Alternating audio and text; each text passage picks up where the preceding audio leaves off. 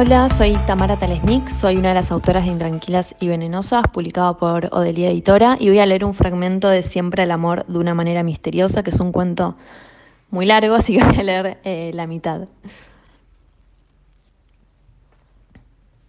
Facebook solo me deja ver cinco fotos de Melissa. Una en la que hace duckface frente a un espejo con el pelo negro, brilloso y planchado. Una en la Plaza de Mayo llena el 9 de diciembre de 2015, publicada el día que el macrismo intervino en el ministerio.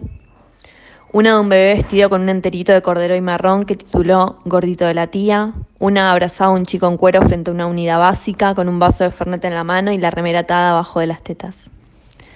Y por último, una foto subida hace tres días en la que su panza ya se nota y está envuelta en un saquito de esos que te hacen parecer más buena, como las torzaditas que tiene en el pelo. Mi amor, te soñé y era no paro de esperarte. Se lo leo en voz alta a Juan. Cuando termino, me mira por encima de su monitor y no dice nada. Después se saca los anteojos, se tira para atrás en la silla casi vencida del escritorio, suspira y me pregunta, ¿cogerías con una embarazada? Mi novio se está cogiendo una embarazada, forro, no sé, le digo. No es cierto, perdóname, me responde, y por un rato hay silencio hasta que pone un disco como una ofrenda de paz entre nosotros. En realidad es un enganchado de Leo Mattioli. El león santafesino murió el 7 de agosto de 2011 en la ciudad de Necochea, dice Wikipedia. Juan pone tramposa, algo altanera y mentirosa, en el amor la más tramposa y juega siempre el amor de una manera misteriosa. Clar, ¿qué? ¿Se dice esto quedando la embarazada? No. Clar, sí. ¿Vamos a fumar? Bueno. Hace un año y medio que después de las tres, cuando Celeste ya se fue de la oficina, nos quedamos solos y la fecha de la noche ya está cerrada, Juan me dice qué quieres hoy y pone un disco antes de que yo responda. Escuchamos la mitad sin hablar, salimos a fumar y cuando volvemos me cuenta algo. La única vez que provoqueta, una noticia de sobre estafas bancarias, una banda genial que descubrió en el fin de semana y que tenemos que convocar sí o sí, o alguna intimidad de gente del mundillo que, aunque él no me lo diga, casi siempre se trata de chicas con las que cogió el fin de semana anterior. DJs, músicas, dramaturgas, artistas plásticas, actrices. Celeste siempre dice, si pasó por el augurio, pasó por la pija de Juan. Él siempre le responde, la Celestita, sin dejar de mirarme a mí. Hoy cuando subo a la terraza, Juancho está doblado en dos, elongando con la cabeza entre las piernas. La remera se le desliza y veo que tiene la espalda bastante dorada. Como un surfista o como los chicos de los que hay que gustar cuando sos nena y aprendes qué es lo lindo y qué es lo feo. Me mira llegar desde ahí, cabeza abajo. Boluda anoche dormí en lo de Sony, tiene un colchón que no aguanta más. Juan es muy alto y tiene una novia, Sonia.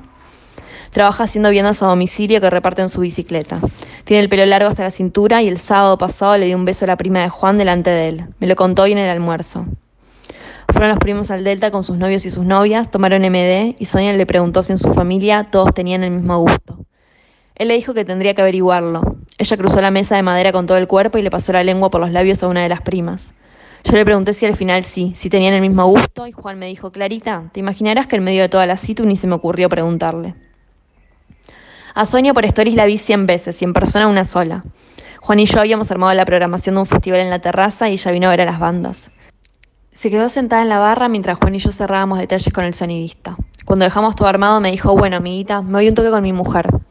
Obvio, tranqui, le dije, y me quedé cerca del escenario. Mientras él cruzaba la terraza, agarraba a Sonia de la mandíbula, le daba un beso y se dejaba tironear del cinturón contra ella. Esa noche Juan no nos presentó y pasé unos días pensando si yo había sido de esas chicas raras que nos saludan a las novias de los amigos. Nos trepamos a la barra. Es diciembre y sentarse en cualquier lado quema.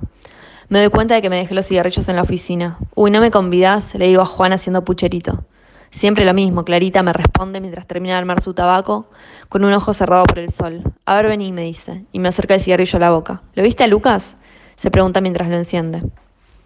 No, creo que vino hoy a casa. La última vez que vi a Lucas fue hace dos semanas. Era un domingo al mediodía y estábamos viendo un documental sobre Agustín Lara, el compositor de boleros que quiso matar a María Félix, pero que también le escribió la canción que dice Dile que la quiero, dile que me muero de tanto esperar. Yo puse mi cabeza en su hombro y Lucas se puso rígido. Al segundo se levantó a tomar agua mientras yo miraba fijo el televisor. Clara, me dijo cuando volvió el sillón. Hizo un gesto como de pena, negando la cabeza, como cuando te dicen que hicieron todo lo que pudieron, pero es que te vuelo y no siento nada. Después de eso yo lloré todo lo fuerte que pude a ver si así él sentía algo, pero Lucas solo decía, es normal después de tantos años que algo se vaya, tuvimos tantas discusiones en el último tiempo y al final, ¿por qué mejor no nos tomamos un aire por dos semanas?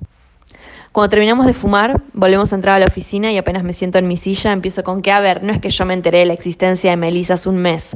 Siempre supe que Melissa existía, que estaba sentada todos los días en la misma isla, en diagonal a Lucas, que en el horario del almuerzo capaz él le agarraba el culo en la cocinita de la oficina mientras esperaban que se terminaran de calentar los tuppers.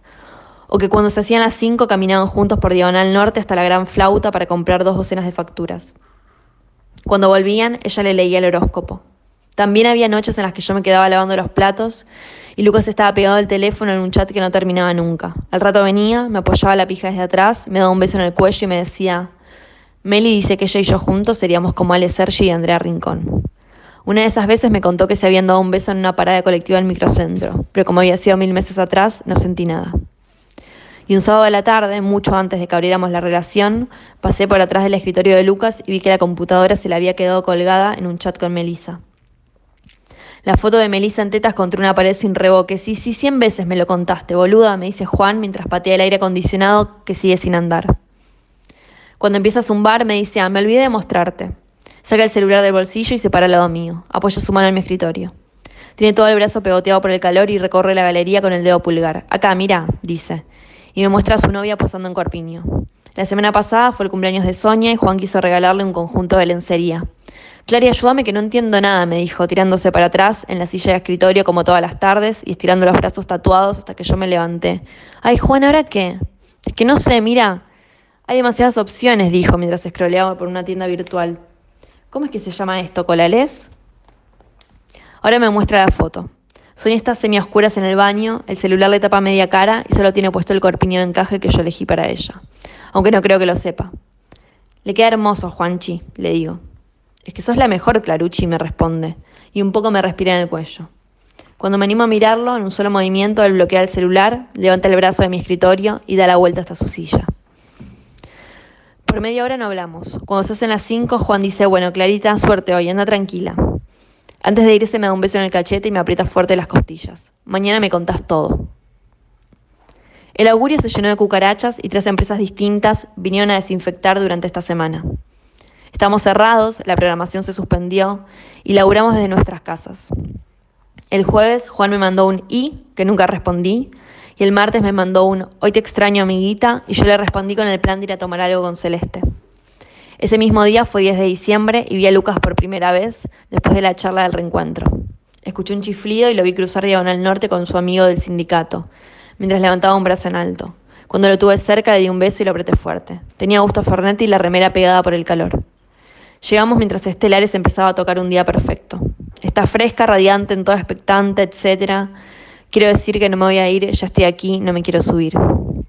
Y entonces, cuando estaba por empezar el estribillo, un chabón en cuero al que le faltaban todos los dientes de adelante y tenía tatuada la cara de Maradona en medio del pecho, dejó su heladerita con la que vendía latas de birra y se subió a una de las vallas.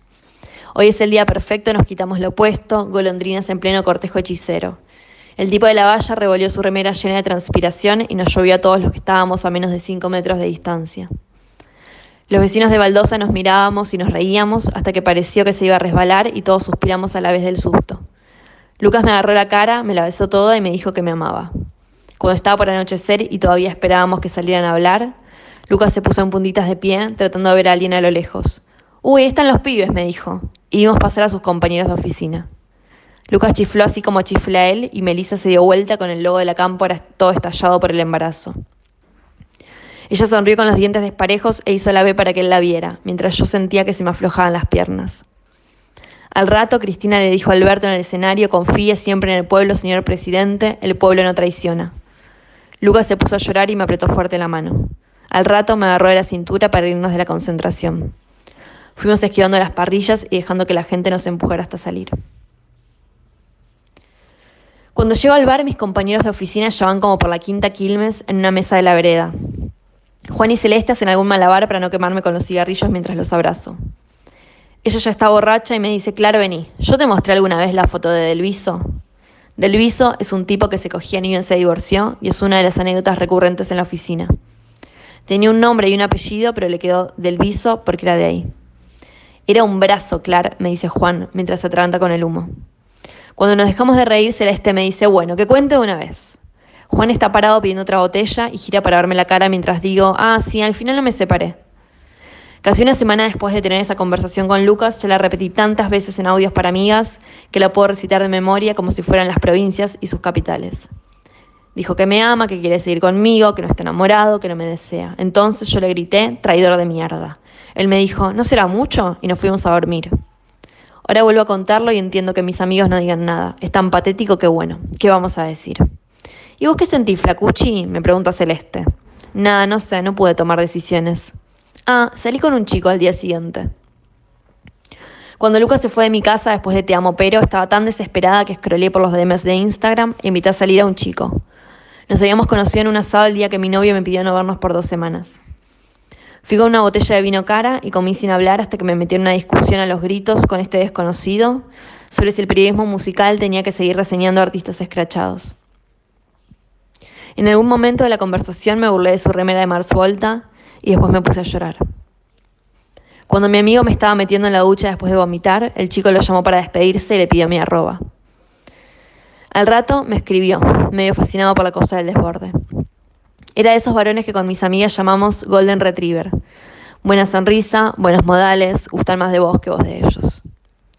Fuimos a un bar cerca de casa, hablamos tres horas sin parar y cuando cruzó las piernas para ponerse a armar tabaco y empezó a enrollar la seda pensé que era igualito, pero igualito en movimientos a Juan. Cuando terminó de hacer eso le dije de irnos. Fumamos un porro sentado en la vereda, me dio un beso y cuando le ofrecí subir a casa me lamió la cara pasándome la lengua por todo el cachete, como si fuera un perro de verdad. ¿Y la pasaste bien? me pregunta Juan. Ay, yo no sé cómo hacen ustedes, dice Celeste. O sea, si tu pareja va y coge con otra gente, ¿qué te queda de la pareja? No hay nada. Ay, Celestita, como si una pareja se tratara solo de coger. Bueno, ese es un fragmento de Siempre el amor de una manera misteriosa. Y les dejo dos disparadores de escritura. Por un lado, escribir a partir de personajes o situaciones que funcionen entre sí como espejos o, que se, como se copien en algo una a la otra o tengan puntos en común eh, o elementos que se repitan. Y por otro lado, contar una, una situación colectiva y, multitudinaria, como puede ser una manifestación, eh, en la que ocurra eh, un evento íntimo entre una, dos o más personas. Bueno, muchas gracias Big Sur por la invitación y muchas, muchas, muchas gracias a Valentina Lamas.